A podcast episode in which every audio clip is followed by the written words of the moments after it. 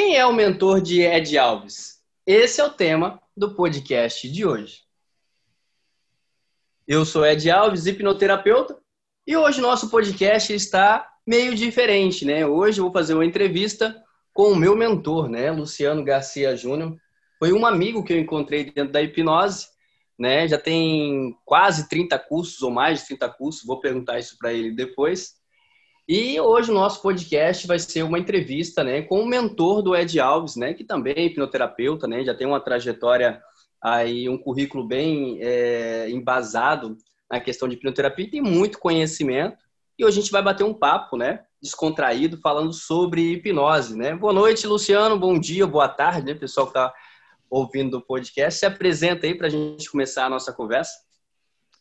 Fala, Ed, tudo certo, tranquilo, cara? Bom, pessoal, bom dia, boa tarde, boa noite. Não tenho certeza que horário que vocês estão assistindo, mas meu nome é Luciano, sou hipnoterapeuta. O Ed chutou um pouquinho a bola alta ali, eu estou na casa dos 28 cursos, mais ou menos na última contagem.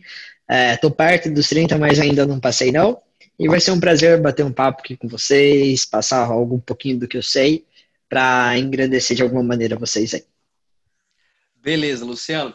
Então, para você que está acompanhando o nosso podcast, né? Você está acompanhando aqui podcast por podcast alguns personagens da história é, da hipnose, né? E eu gostaria de, de, passar essa bola aqui para o Luciano, né? Sobre ah, qual personagem da história da hipnose, né?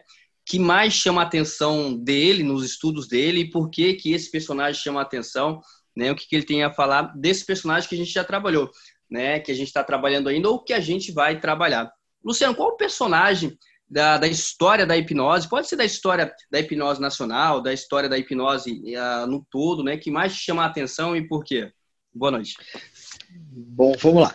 É, tem dois em especial, especiais, né, que me chamam a atenção. O primeiro é Isdale, James Isdale, pelo quesito de ele estar tá levando a hipnose no tempo dele, naquela época, né, a um patamar que não era muito conhecido naquele momento.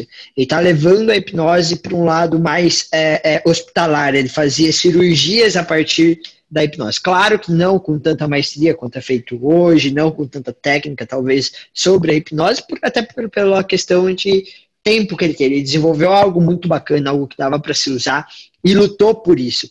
Então, ele é uma das pessoas que eu mais gosto dentro da história da hipnose, né? E em primeiro lugar, se fosse para falar o James, eu ficaria em segundo, em primeiro lugar, é Dave Alman.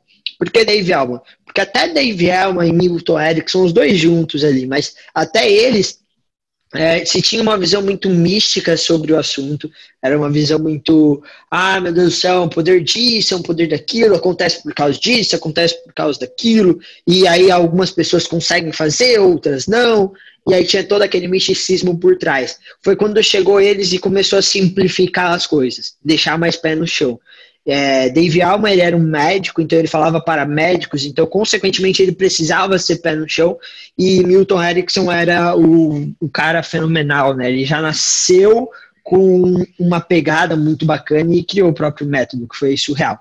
Mas, em principal, Dave Alman por isso, por ter colocado o pé no chão e falar assim, ó, não é um poder, é uma coisa que a gente consegue fazer. Desde que você faça correto, você consegue replicar. E aí ele começou a replicar para médicos, o que trouxe autoridade para a época, para hipnose, para hipnoterapia, e começou a fazer isso crescer. Não é à toa que ele é um dos grandes nomes da história e é um dos grandes nomes até hoje em dia é, sobre toda a questão, né? Muito falado sobre ele. Tem até a indução dele, que é, que é uma das induções que o pessoal mais gosta, e uma indução super simples, super fácil, que dá para você usar em qualquer lugar, né? Show de bola, Luciano. Luciano, eu tenho uma dúvida, né? E acredito que, o, que os espectadores do, do podcast que também têm. A gente acompanhando a história da, da, da, da, hipnose, né?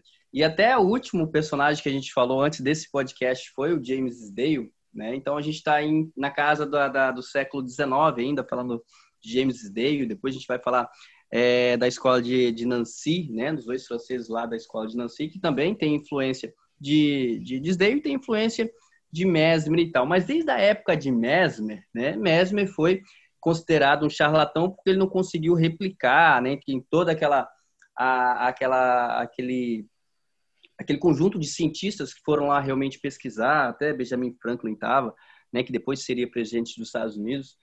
E, e de lá para cá, né, a, a, hipnose ela tem muito trabalho de realmente se consolidar. Aqui no Brasil está engatinhando e tal. E todos os personagens chegam numa época da vida que eles acabam abandonando ou entrando no ostracismo, a hipnose. Né? O que a gente percebeu até aqui na história, até James é, Isdale, né, que foi o último podcast. É, o, o que você poderia falar a respeito dessa questão do até Freud, a gente vai falar sobre Freud também que chegou a abandonar a hipnose, o que até muitos psicólogos é, é, têm ainda essa crença ainda de achar que, que a hipnose não serve para nada, que a hipnose é apenas é, simplista, como o Charcot disse. Como você vê hoje a hipnose engatinhando e tendo que quebrar esses paradigmas, essas crenças, né? E o que, que você pode falar a respeito da hipnose nesse contexto histórico? Bacana, vamos lá. Uh, eu acredito que, antes de mais nada, o ser humano ele gosta de coisa mística.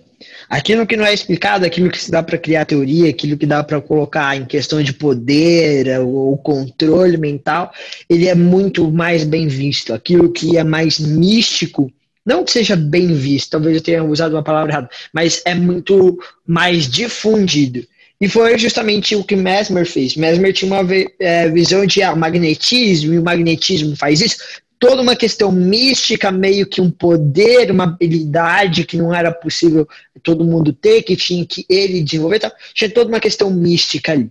E essa questão mística é, foi muito difundida. O místico é muito difundido. Quando uma. A gente pode ver hoje em dia, quando uma pesquisa é, científica sai provando ou refutando algo que exista, ela é muito menos difundida do que uma teoria mística sobre alguma coisa. Aquilo que é místico é muito mais bem difundido. E ainda mais naquela época, né? Então, a princípio de tudo, eu gostaria de deixar isso. A, a, a, o ser humano, como todo, gosta dessa coisa mística, e foi o que o Mesmer trouxe. Ele colocou isso. E aí ele foi colocando, colocando, colocando, só que como? era uma coisa muito mística, dependia muito da pessoa já conhecer, da pessoa acreditar demais naquilo, não era algo replicável com determinada, com tanta facilidade, né? Que é um problema que eu acredito que você vai até abordar quando você for falar lá de Freud, né? Um dos motivos de Freud ter abandonado a hipnose. Não só esse, ele foi querer desenvolver todo o trabalho dele também, né? Ele queria algo mais autoral, e aí complementou, foi juntando uma, uma com a outra, ele acabou abandonando. Mas em relação a Mesmer é isso, ele trouxe algo que era muito bem difundido para aquela época, algo místico. Eu vou trazer aqui alguns ímãs, esses ímãs vão fazer um balanceamento no teu corpo, e aí a partir desse magnetismo que eu controlar aqui com o ímã, eu vou deixar você alinhado, e isso vai fazer com que teu corpo se cure. É bonito de falar até hoje, talvez se alguém fosse vender para quem está escutando esse podcast, isso venderia com facilidade. Então, foi visto isso. Só que em contrapartida, é, como não se prova, aquilo que é místico e não se prova, ele é muito, ele apanha demais, né?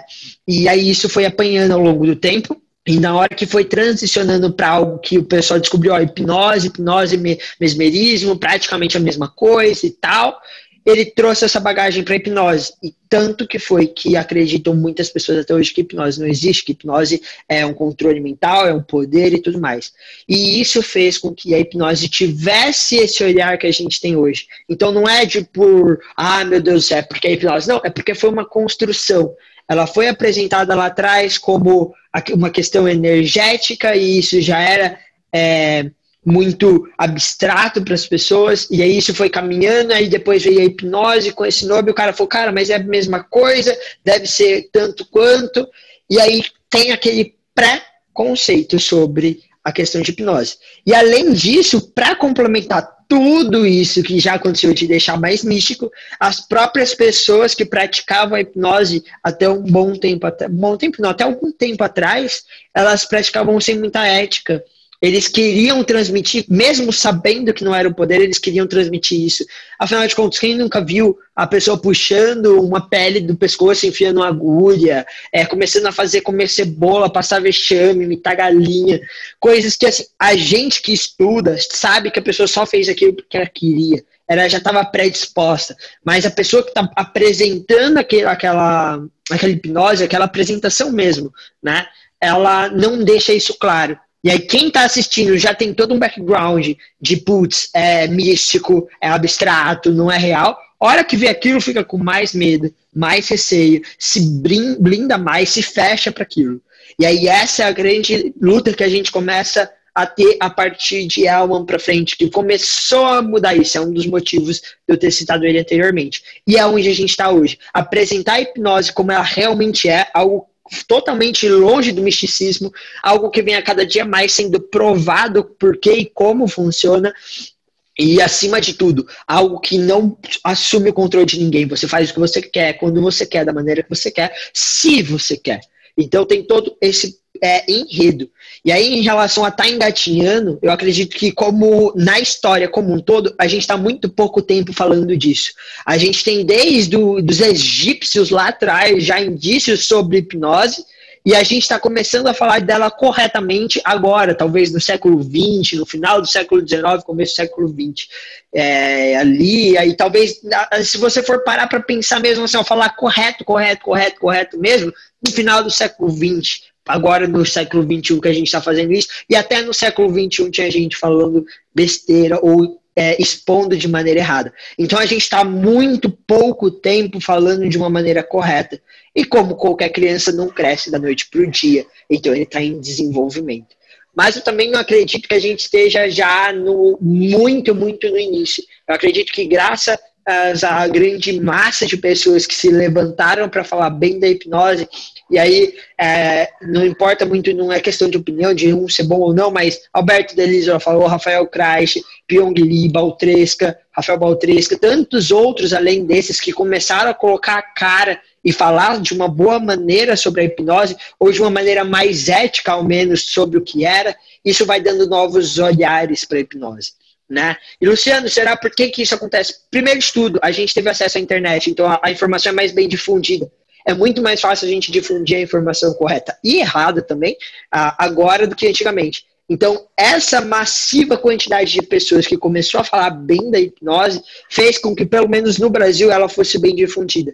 Então, hoje em dia, você consegue encontrar uma boa parcela da população que já viu hipnose de uma maneira mais ética. Talvez ela não entenda, não conheça, ainda acha que é místico, mas ao menos ela já viu feita de uma maneira mais ética. Uma maneira que não expõe, que não é, de fama, que não faz passar agulha no pescoço, nem nada disso. Então a pessoa já começou a ter uma pequena quebra ali. E aí ela te dá uma abertura um pouco maior para você falar.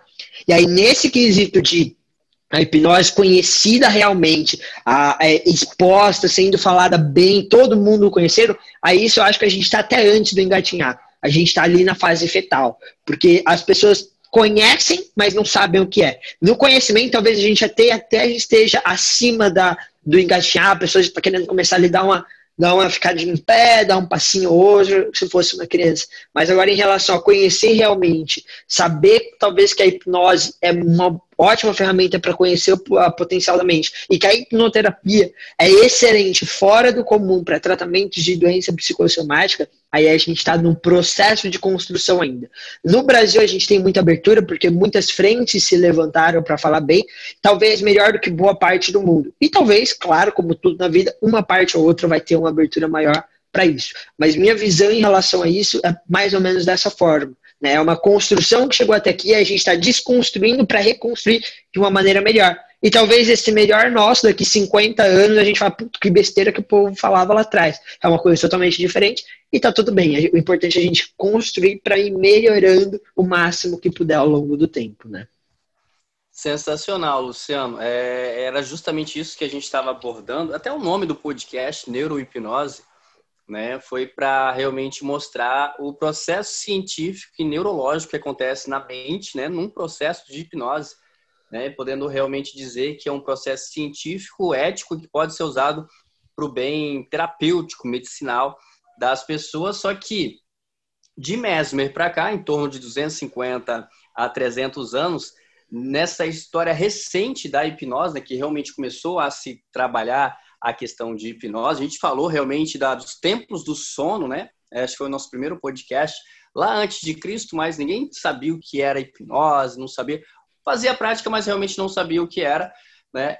Então, na história recente, 250 anos para cá, como você bem disse, né, apenas 50, 70, 80 anos para cá, que realmente a gente foi querer realmente trabalhar a hipnose limpa, a hipnose clean, a hipnose saudável, a hipnose ética, e mesmo assim, né, a gente tem que reparar mais de 200 anos de histórias da hipnose sem ética, da hipnose do misticismo, da hipnose da crença, do achismo, né? E baseado nisso tudo, né, e com o esforço de Elman, agora entendo a, a, essa relevância, essa importância de Elman e também de Erickson, né, nesse, no finalzinho do, do século do século 20, né?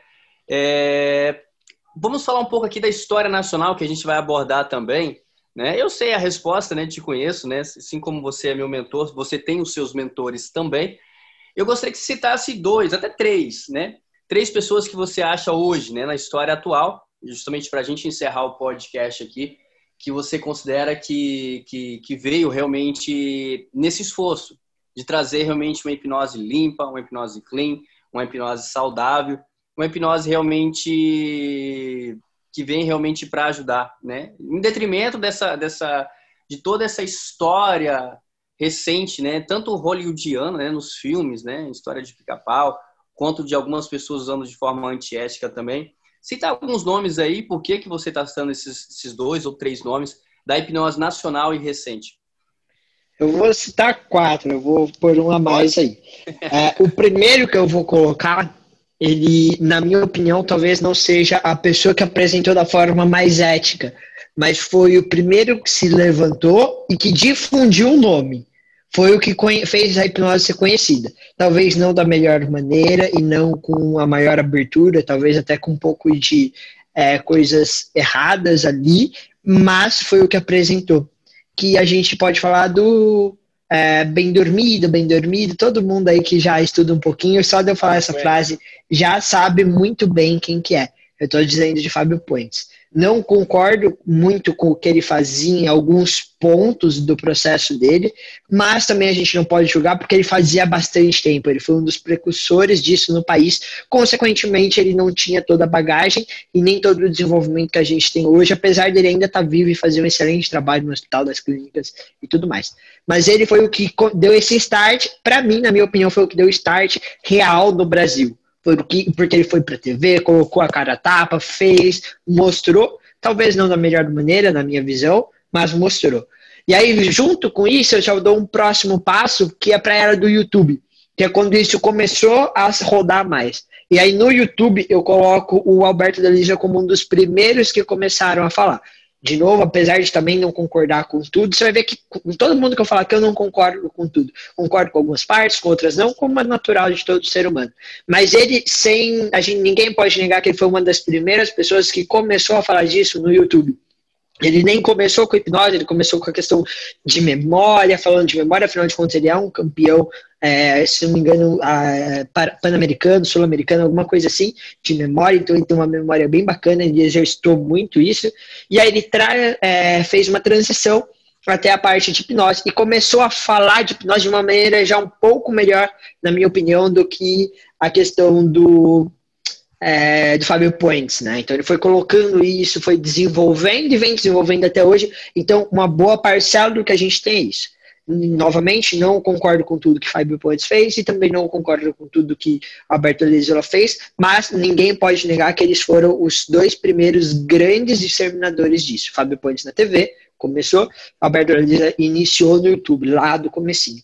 Aí nessa pegada eu já trago também a questão do Pyong Lee, o Pyong Lee, como ele já tinha uma massiva é, quantidade de pessoas ah, que seguiam ele pelo trabalho que ele fazia no YouTube, e ele tinha contato com artistas e tudo mais, quando ele, ele foi apresentado pelo Rafael Baltresca, né, não estou citando ele aqui, mas foi um dos professores do Pyong Lee, é, quando ele colocou e aprendeu isso, começou a exercitar, ele ganhou uma autoridade muito grande para hipnose como um todo.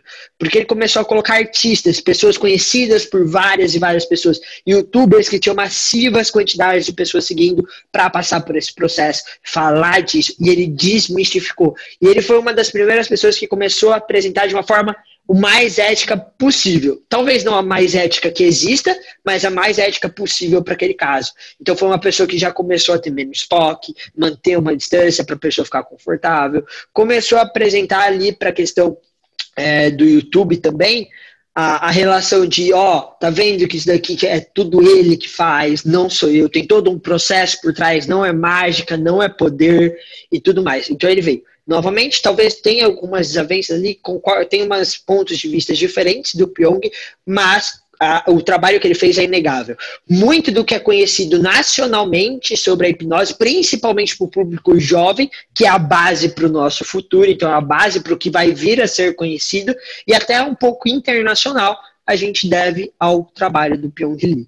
E aí, nessa pegada, eu acho também uma pessoa de extrema importância, o Rafael Kreis e esses últimos dois são os dois, duas pessoas que eu tenho como mentores, cada um numa área da vida, de uma forma diferente, mas ambos também dentro da hipnose e da hipnoterapia. Por que, que eu cito aqui o Rafael Kreis? Primeiro de tudo, ele foi um professor que formou muitas pessoas e ele também faz uma hipnose extremamente ética. E, acima de tudo, ele é muito é, pé no chão no que ele fala. Então, ele busca estudar, ele busca se aperfeiçoar e apresentar coisas é, fora da caixinha, muitas vezes. Ele não está buscando apenas replicar o que já existe. Ele, tá, ele é uma pessoa que eu vejo com contato com ele que busca é, entender o porquê funciona e criar algo. E, obviamente, quando você cria algo, às vezes é muito bom e às vezes não é tão bom assim. É algo que é fadado ao, ao quem está criando, quem está desenvolvendo. Nem sempre você vai acertar em cheio. Às vezes você vai acertar mais ou menos vai ter que ir calibrando até aquilo tá perfeito. E ele vem fazendo isso há muito tempo. Já teve dezenas e dezenas de turmas de hipnoterapia, já formou muitos hipnoterapeutas que atuam de uma forma ética, que atuam com resultado. E aí, nessa onda de transacionar entre a hipnose de treinamento para a hipnose de é, para hipnoterapia, que é aquela hipnose que trata, que ajuda no desenvolvimento, eu vejo ele como uma figura muito importante. Não desmerecendo todos os outros que eu citei aqui, porque todos os outros também fazem trabalho nesse sentido. Mas o Rafael Kreis é um dos que é mais focado. Enquanto os outros também falam bastante do entretenimento, tá aí 50-50, o Rafael Kreis é 80-20. Ele é 80% hipnoterapia, 20% entretenimento, apesar de ser muito bom nos dois, como todos os outros que eu citei aqui.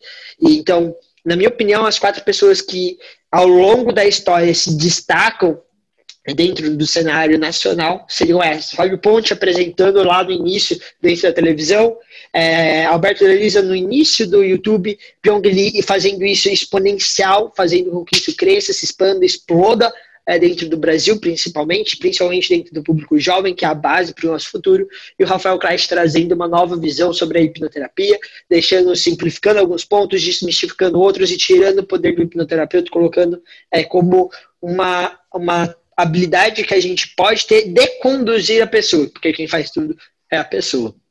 Então, nesse âmbito, eu citaria essas quatro pessoas.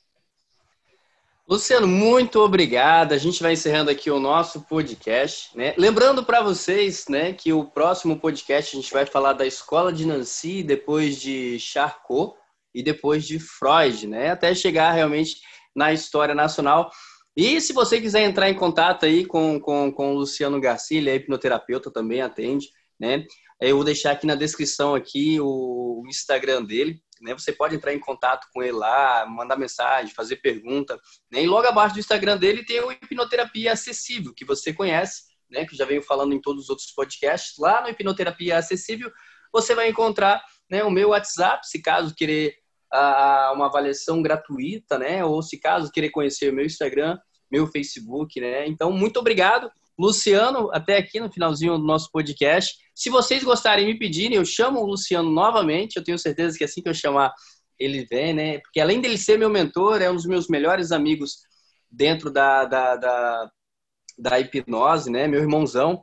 Né? A gente tem um projeto junto, a gente trabalha num projeto junto, né, Luciano? Que é o Praticadamente, que ele vem também Exatamente. justamente para isso, né? Que é para dar uma, é, uma embasada, né? Uma clareada realmente na, na, no que tange a hipnose. Então, Luciano, muito obrigado, né, nesse né, para a gente encerrar aqui nosso podcast. E eu tenho certeza que dentro aqui do Neurohipnose você vai ser convidado mais vezes, porque toda vez que eu converso contigo, eu sempre agrego, e dessa vez o meu público aqui do Spotify também está sendo agregado. Suas considerações finais, Luciano, para a gente encerrar? Bom, antes de mais nada, eu gostaria de agradecer a você pelo convite e a todo mundo que está escutando, está tendo a paciência de me escutar também, né? Que é para poucos, mas agradecer a você que está ouvindo. Espero ter, de alguma maneira, engrandecido você né, ou dado um parâmetro melhor sobre isso, abrir a mente sobre alguma coisa, talvez, é, é o meu intuito. E como o Ed falou, a gente trabalha também no projeto Surdo, que é o Praticamente, que tem um intuito muito parecido, acredito, com o que o Ed está querendo fazer aqui, que é disseminar a hipnose, disseminar a hipnoterapia da maneira mais correta que a gente conseguir, abrangente e simples. Porque a gente está, assim como o Ed está fazendo aqui, eu busco fazer e o nosso grupo praticamente é, busca fazer é, não é mistificar a hipnose, é desmistificar, é simplificar para que qualquer pessoa entenda, para que todo mundo tenha acesso, para que todo mundo consiga falar assim, não, bacana. Então é isso que eles estão querendo dizer. Eu acho que eu posso usufruir disso para o meu bem.